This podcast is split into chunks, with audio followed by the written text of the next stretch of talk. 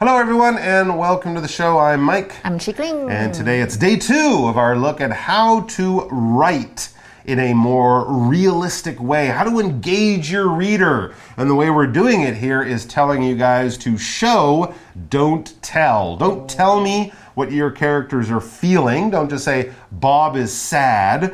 Describe what Bob is doing, describe his feelings, and then I will be able to figure out, oh, he's sad because you made it personal to me. And that will make me engage with the characters much more than simply being told what they're doing. Mm-hmm. That's a good tip. Now, do you think you would use that kind of tip for your songwriting? Of course, I use that all the time actually.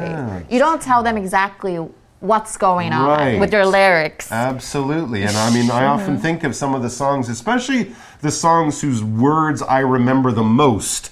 You know, even a song you can hear 20 times, and every time there's that line about the, the girl looking out the window on the sad gray day. Mm-hmm. Oh, it hits your heart because you know she's feeling heartache or loss or a broken heart or something, right? It doesn't mm-hmm. tell you that she broke up with someone, it just describes her gray mm-hmm. day and her feelings. And of course, you remember that. And even years later, it can still hit you in that spot, that place Yeah. that made you feel and engaged you with that song, that writer, and the character the very first time you heard it. So show, don't tell. It's a very good tip. Now, the problem is, it's fine knowing these tips and understanding the idea. What about actually putting it into your writing? Well, that's what we're going to be looking at a little more today. So let's get some great examples and find different ways that we, as writers who want to improve, can be told to show and not just to mm-hmm. tell. Reading. Improve your writing with show. Don't tell. There are several good techniques for showing rather than telling. For one thing, you can write about how the characters are thinking and interacting with their surroundings. For another, you can use dialogue and action. Reading about what a character is saying and doing is usually more interesting for readers than a page of description. Another thing you can do is weave sensory details into the story. Talk about smells, sounds, and tastes. What's in the character's vision? Be careful not to put in too much detail, though. That ends up being more like telling than showing. Keep what's important and omit the rest. Although writers try to show, not tell, it's important to remember that telling isn't always bad. It can be an effective way of giving readers useful information. For example, you don't need to show readers how characters get from one place to another. Just tell them they took a taxi to the party. If your ambition is to become a writer, you'll need to learn when to show and when to tell.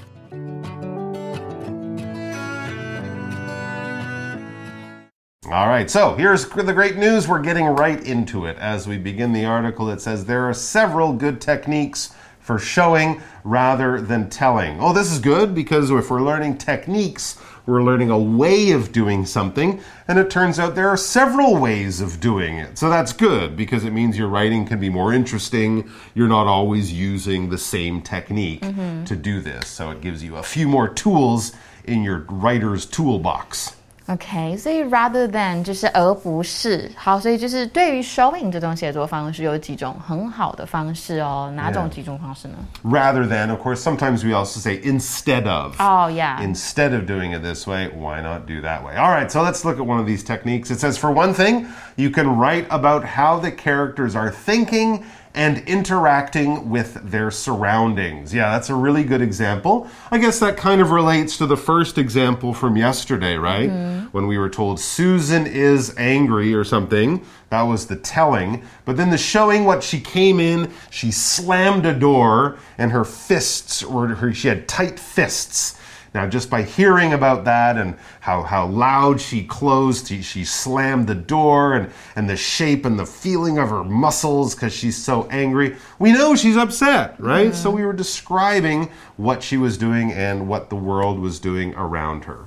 所以这边出现的 interact，它就是有相互影响，或有其实当互动意思也可以啦。所以 interact with something or someone 就是与谁相互影响或互动。那这边的 surroundings 指的就是环境或者是周围的事物。所以一方面呢，你可以写下人物是怎么思考和与周围的环境去互动的。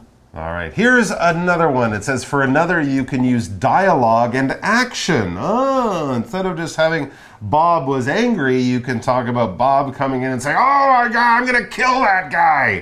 and then Bob kicks a garbage can or something like that. So we oh. know Bob is upset because of what he's saying and what he's doing, but we don't have to just be told that. Mm-hmm. You can put it into your dialogue. Good tip. And what is dialogue? Well, dialogue is basically just what the characters in a play, in a book, in a show, in a TV show or a movie, what the characters are saying. So it's not Bob walked into the room, it's Bob said, Hi, Joe. Joe replied, Hey, Bob. So when the characters are actually talking to each other, or, of course, when the actors in the play, TV show, or movie are talking to each other, that's the dialogue. All the other stuff about Bob picked up a chair, Bob sat on the chair, on Tuesday morning he drove to the hospital, that's not the dialogue. It's when the characters are talking, the words they're saying, what the actors or actresses will remember and then say as a character. That stuff is all the dialogue. All right, let's look at the, the example sentence. It says, The action scenes in the movie were good, but most of the dialogue was pretty boring and predictable. So the characters didn't say interesting things, but when they started shooting guns and driving cars, oh, that was the good stuff. Dialogue 就是书本或者是电影中啊、戏剧中的对话或者是对白。那我们昨天是不是有学到一个单词是 engage？那其实可以跟这个字搭配哦，搭配。比如说 to engage in a dialogue 就是进行对话。比如说 the two governments agreed to engage in a comprehensive dialogue to solve the problem。两国政府呢是同意进行全面性的对话来解决问题的。所以文章意思说，另一方面呢，我们还可以使用对话跟动作行为来表示，来去形容你 的故事。 All right, back to the article. Reading, it says, reading about what a character is saying and doing is usually more interesting for readers than a page of description. That's actually another good point. Yeah, just Yeah. having the people chat, have a conversation, we can kind of get to know them, we can learn about their relationship. It just makes it more interesting than a simple plain, this is what happened, than a simple plain description. Although descriptions are very useful when you're talking about the scene, when you're talking about the environment, a description for a writer is like using words to make a painting. That's basically what a description is. If I say someone is tall, what color their hair, their eyes are, what shape their face is, you know, things like that, the color and style of their clothing, that is all a description. So we're basically just using words to, main, to uh, paint a picture in the reader's mind. For example, Emily gave the police a description of her missing bicycle the style, the shape, the size, the color, things like that.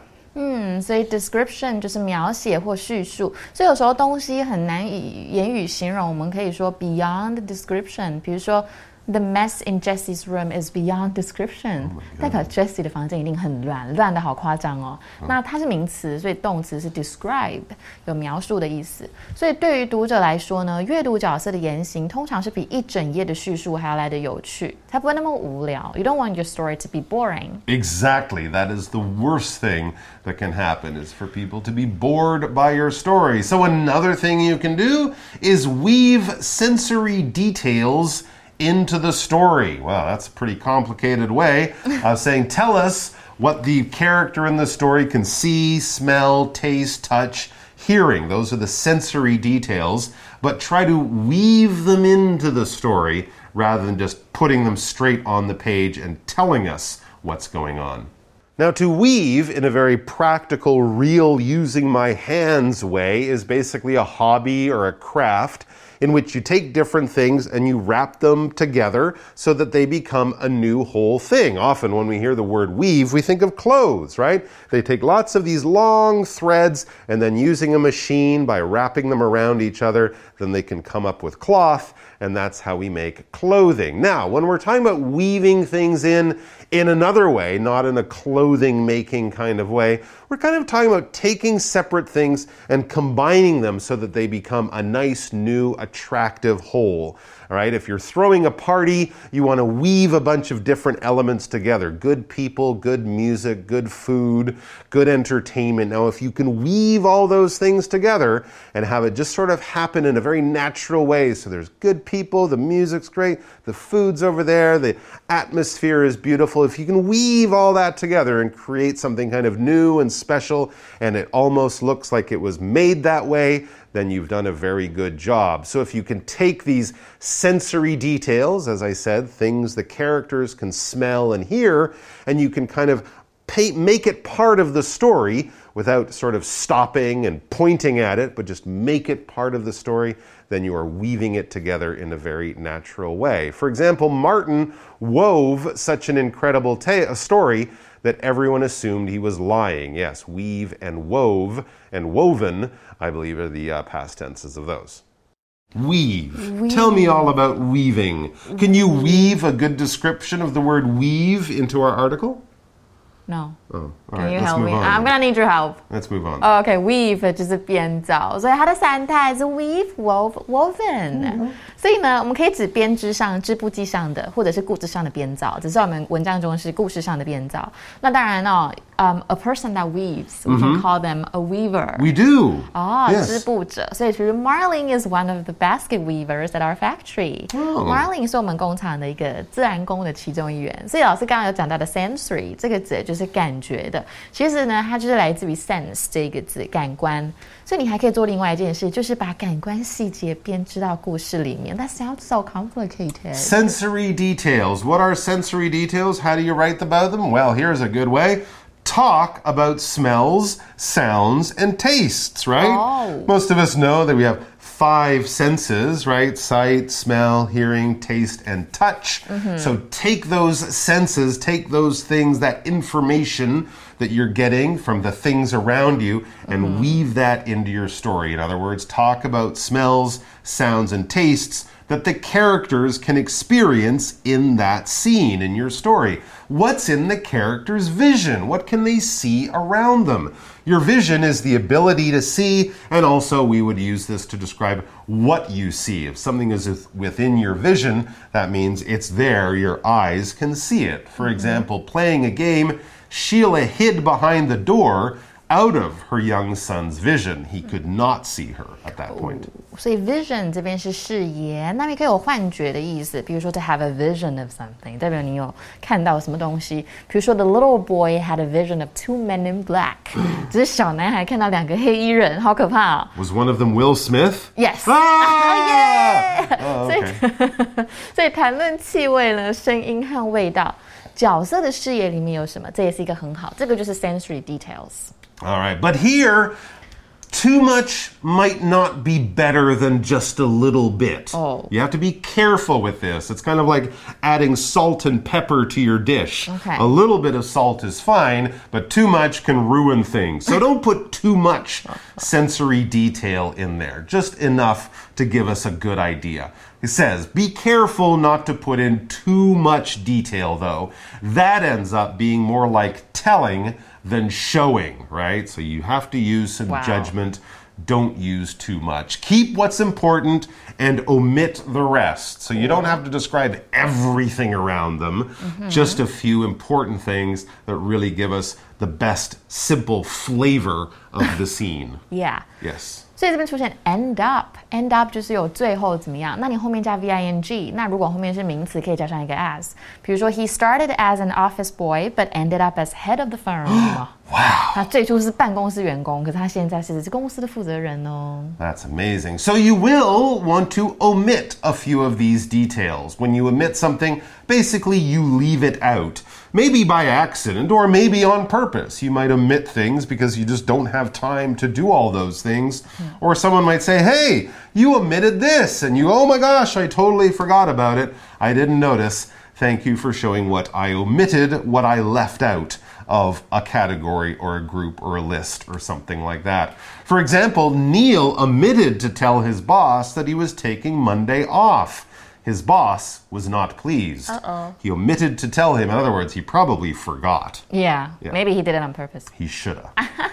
所以 omit 就是省略或删除。那 被什么东西遗漏，其实 be omitted from，我们就可以这样讲。比如说，some passages were omitted from the book，书中的时候是有省略一些段落的。不过要注意的是，太多细节也不好哦。如果太多的话，反而会让文章像是在讲述而不是展示了。所以要保留重要的，去省略掉其余的部分。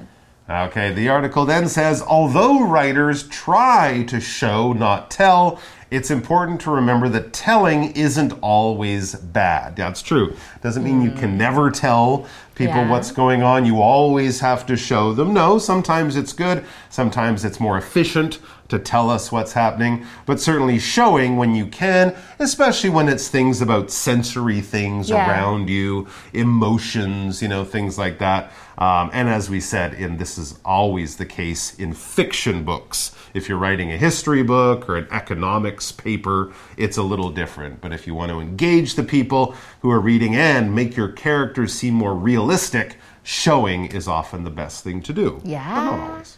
嗯哼，所以呢，虽然就说，哎，不要讲述，可其实有时候事实的讲述也是 OK。所以尽可能的展示呢，嗯，呃，讲讲述并不是永远都是不好的啦。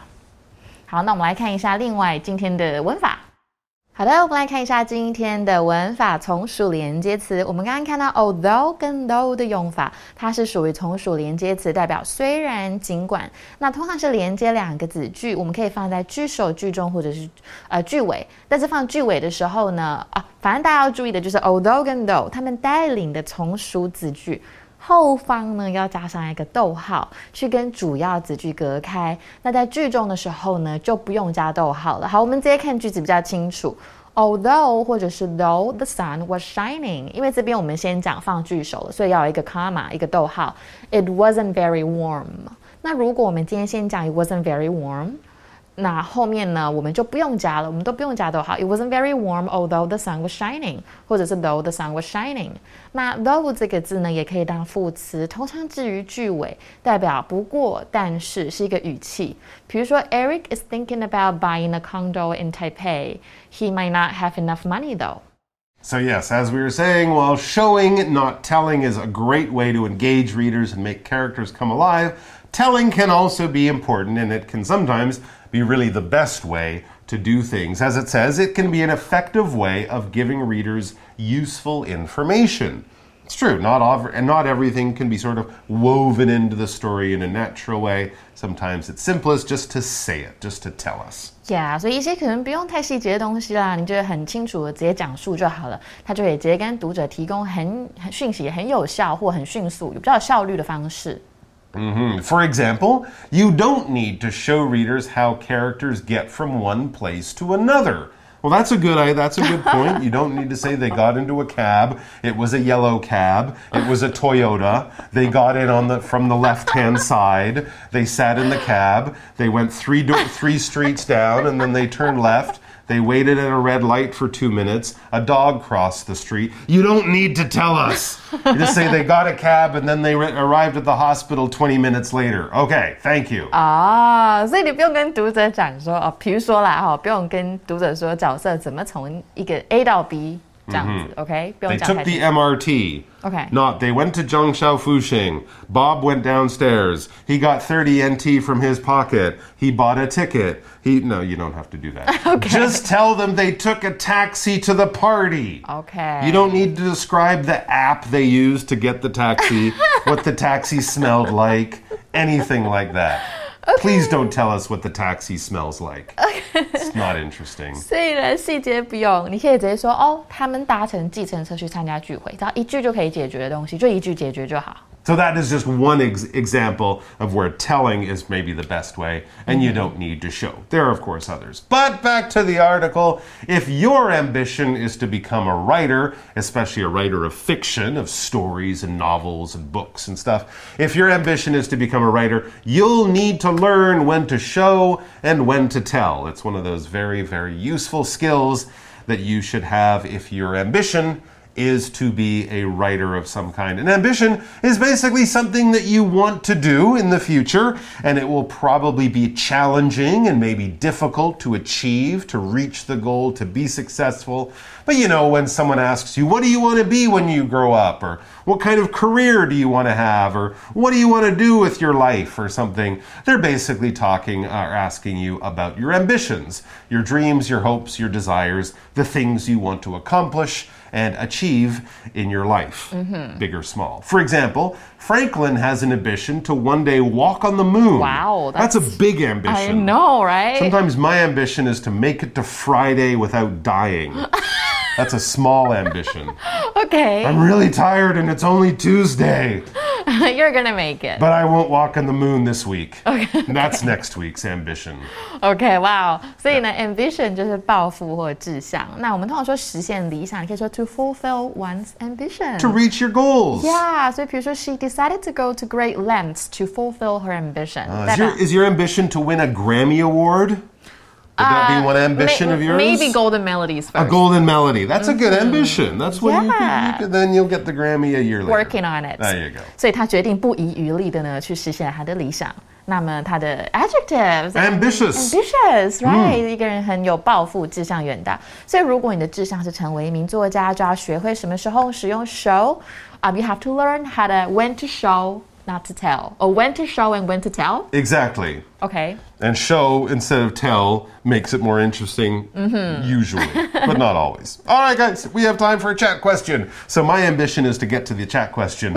I think I'm going to reach my goal if I keep trying. For you chat. All right, we're at the chat question. I've reached my goal. My ambition is Mm-hmm. Yay! achieved. Yay! Wow. I have other ambitions, and this is not really. That was an easy one. It was. It's it's a really good way to always be successful. All right, let's look at the question. It says showing leaves more to the reader's imagination than telling. Yeah, exactly. And it's nice for the readers to go, "Oh, that's how he feels," right? We're leaving it to your imagination. It's like a puzzle you have to kind of solve or fill in the blanks. Now, here's the question, is this a good thing? Or should readers be told everything in a story? Explain your answer. Mm, I think this is definitely a good thing. I think it's the same as writing a song. Like, Okay. you don't want to put every detail in your song lyrics. So you have to hmm. leave room for your listeners to think about what's going on. So you don't you don't want to make them think, oh yeah, it's about a breakup. Right. You have to make them know or let them feel like, oh, it's a sad song. It could be hmm. anything. That's a really good point. And actually, it's one of the things people often say they love about the writing of the, the, the words in a song is it means different things to different people.